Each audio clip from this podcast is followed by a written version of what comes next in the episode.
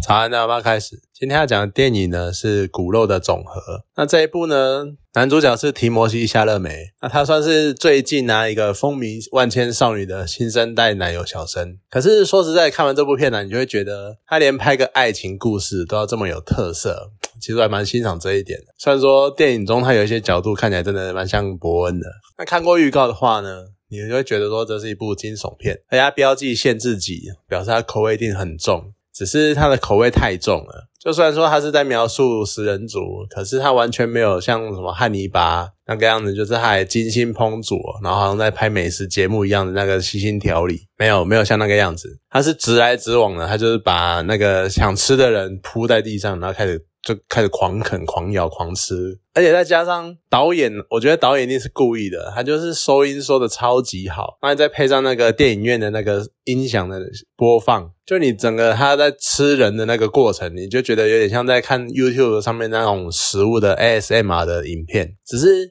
你去搭配那个画面，然后再意识到你在看什么的话。你就会觉得浑身不对劲。不过说实在，如果你看完啊 ASMR 的影片，通常都是会激发人一些，比如说特别的食欲或是一些愉悦的反应这样子。如果你看了这一段呢，你也被诱发了什么愉悦的反应或什么的话，我是建议你先站起来出去右转去个医院找个心理科看一下，就有点恐怖。你看那种影片，你会感受到愉悦，就有点。你真的该检查一下的。不过其实整部电影的配乐也蛮有趣的，因为它有很多血腥的那种吃人场景。可是你看，你我们一般印象中呢，那种惊悚片都是会有一些很诡异的那种尖锐的声音啊什么的。可是这部片呢，它没有用到这些音乐，它的背景音乐呢。在那些场景，他都是用相对轻松的歌谣，或者甚至是那种很浪漫的情歌，然后就像在表达，就是虽然对我们来说，这些举动，这些吃人的举动是很骇人听闻的，可对他们来说呢，其实只是稀松平常的用餐的时间，甚至于它就只是情侣之间的那种烛光晚餐的样子。然后电影呢，它也就是它包含了，它没有忘记它包含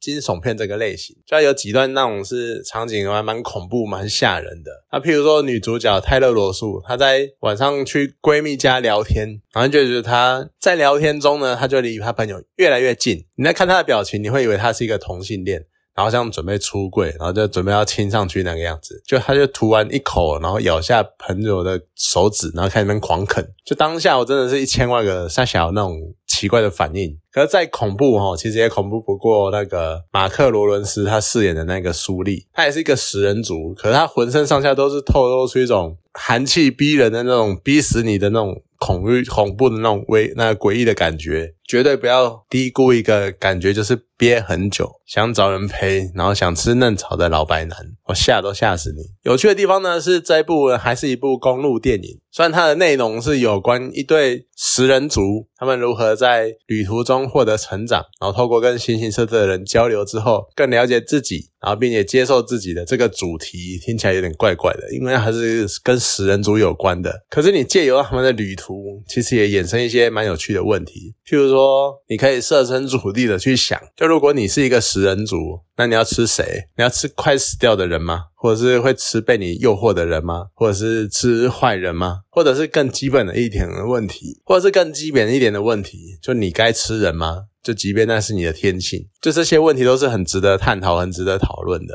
就如果你去想，如果真的有一天有一个有一群人，他们就是不吃肉、不吃人肉活不下去，那我们该怎么办？这是个蛮值得讨论的。那泰勒·罗素他饰演的梅伦呢？他就在这样的道德困境中，然后一直挣扎。所以他从爸爸的录音带啊，一点一点的知道关于自己的真相，自己身为一个食人族的样子。然后还要见识到妈妈的处境，然后还有看到，然后知道了妈妈的想法。虽然说蛮令他。难过或绝望的，可是呢，他又在提摩西·夏勒梅饰演的那个李的陪伴下，然后慢慢的呢找到属于自己的生存之道。然后就这一段呢，又连接到本片，它其实也有像爱情电影的那一面。毕竟梅伦跟李的身份，他们是很违反所谓的社会道德的。我们一般社会中听到人吃人肉，你一定会觉得说这个人疯了，或怎样，或他有病，有有什么问题这样子。所以一般人是。一般社会是没有办法容容忍这种食人族的存在的，而在这些食人族的族群里面呢，他们如果能够很坦然的接受吃人的这一个身份，多半呢，他们也会偏向我们所谓的邪恶的那一方，或者说。他们也会都会是怪怪的，因为他们。毕竟就是有点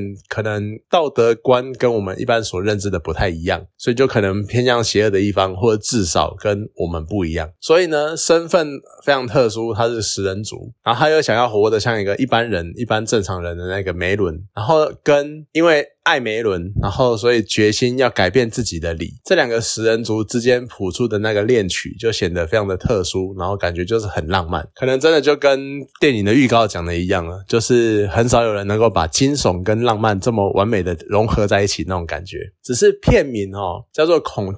叫做骨肉的总和。我差点讲恐惧的总和，那是另外一部很好看的片。好，片名叫做骨肉的总和，它所代表的意义呢，其实看完我还是有点不太理解，因为根据他们在旅。途中遇到的双人组的说明，感觉上你如果吃完一个一整个人的话，就是从 bones to all 这样，就是你如果把整个人从头到尾，包括骨头都吃完的话，感觉是会对食人族自己这个本身带来很大的改变。然后呢，电影虽然没有明讲，但是我觉得李他应该是有把他的父亲全部吃光。呃，对，电影中有把那个电影中有讲李当年把自己父亲吃掉，所以他应该了解双人组在讲的是什么意义。就是如果你把就是骨肉的总和，就是一个人全身全部都吃光的话，会有什么样的后果？可是这个时候就会觉得很奇怪，因为那骨肉的总和，它是指说我随便吃一个谁都可以吗？还是说呢，它会随着吃掉的对象，然后有不同的意义影响？就不知道，就会不会是你今天吃的是一个对你有特殊意义的人，那他就会有特殊的影响，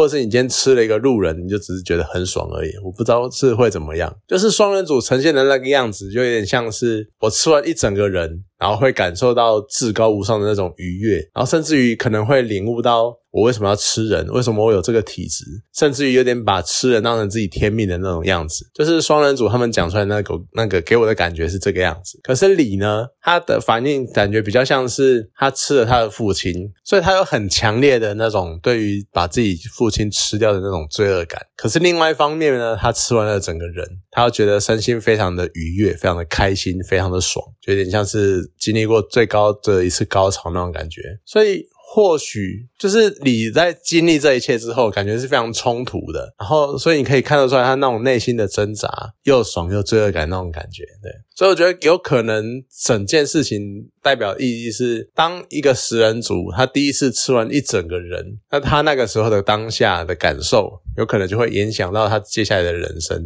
就是有可能会影响到他之后所做的一切，然后甚至于他如何决定他人生的道路之类的。就像是电影最后因为一些原因的关系，所以梅伦最后把李吃下了，就是把你吃掉。就算说整部电影呢，你看他们一开始我就觉得说，你们两个应该是会迟早有一天会一个吃掉另外一个，或者是甚至于是彼此互吃互咬之类的吧。就是有很多，因为导演特别去描绘那些画面。就是呃，他们是情侣嘛，所以他们一定会有接吻啊，一定会有抱在一起的时候啊，就是很深情的拥吻那样子。可是你在连接到他们是食人族，诶他们很喜欢人肉的味道。那你当你接吻的时候，会不会亲着亲着就突然开始咬起来？我一开始想象的是这个样子，好了，反正就是你一开始就，我一开始就觉得说他们总有一天会互吃互咬，果然没有做到最后呢，梅伦就把李吃掉了。可是你看梅伦吃掉李之后那个样貌，就有点像是他下定决心，就此生这就是我最后一个吃的人，然后这个人呢是我的挚爱，然后这份爱呢会陪伴他一辈子。所以最电影的最后就是两个人赤身裸体的坐在大草原上，然后彼此紧紧相拥，然后坐着一起看向未来，就有点那种感觉。所以我觉得可能所谓的骨肉的总和，就有点像是你人生一个很重大的转泪点的那种样子吧，就有那种感觉。要不然我真的。我不太懂，就是电影骨肉的总和到底想要表达什么？那当然，这是一个我觉得很特别的片，因为它融合了非常多的类型。就像刚刚讲的，有惊悚片的类型，然后还有它又是公路电影，然后它是一部爱情片，而且它很多地方很多讨论的事情，就是像讨论生死、哲学，还有讨论人的人性之类的，就有点又有哲学的味道，所以我觉得蛮有趣的。它就融合了很多很多种类型的电影，我觉得这也是慢慢的近代电影可能又会。开始更麻烦的地方，就像以前可能我只要单一个类型的片，然后把那个那一个类型的呃该有的公式什么的套好，然后可能拍成那个样子，拍好好的就可以够了。但是因为现在观众呢胃越胃口越来越大，所以呢他们就要像这个样子，融合很多很多种类型的电影，然后各自萃取一些这些电影所有的这些类型电影所有的元素，来把它拼凑成一部电影，才能够多多少少的满足一下观众的要求。这样子就也算是蛮麻烦的啦。啊，不过我觉得算是一部。蛮有趣的片，而且它很多画面啊，就拍的很唯美。然后，因为毕竟是你知道，它终究本质还是一部爱情电影。然后，它很多场景啊，或台词，或两人之间的互动，像演员他们把那种各自的心心心境的那种纠结都演得很不错。像是梅伦就是那种在犹豫自己到底该不该吃人啊，该不该顺从自己的本心那种感觉。那李呢，就是。我一方面要吃人，然后一方面因为我已经习惯吃人这件事情了。可是另外一方面呢，梅伦他又不想吃，我又很想在梅伦的身边，所以呢，我又想要为了他，我没办法改变他，那我就加入他好了，就那种那种心情。然后另外一方面，你再看看那个马克·罗伦斯，他真的是很诡异，就他真的表现出一副那种我就是很哈一个伴。可是我又找不到这个人，因为我身份特殊，所以就非常的终于找到一个哎，好像有机会的人，所以就像个变态跟踪狂一样那个样子。就每个演员呢，都把角色的定位跟人物设定都演得相当的不错，算是一部蛮有趣的片啊。有机会可以去找来看一下。好了，那今天这部电影呢，就讲到这边，好，谢谢大家。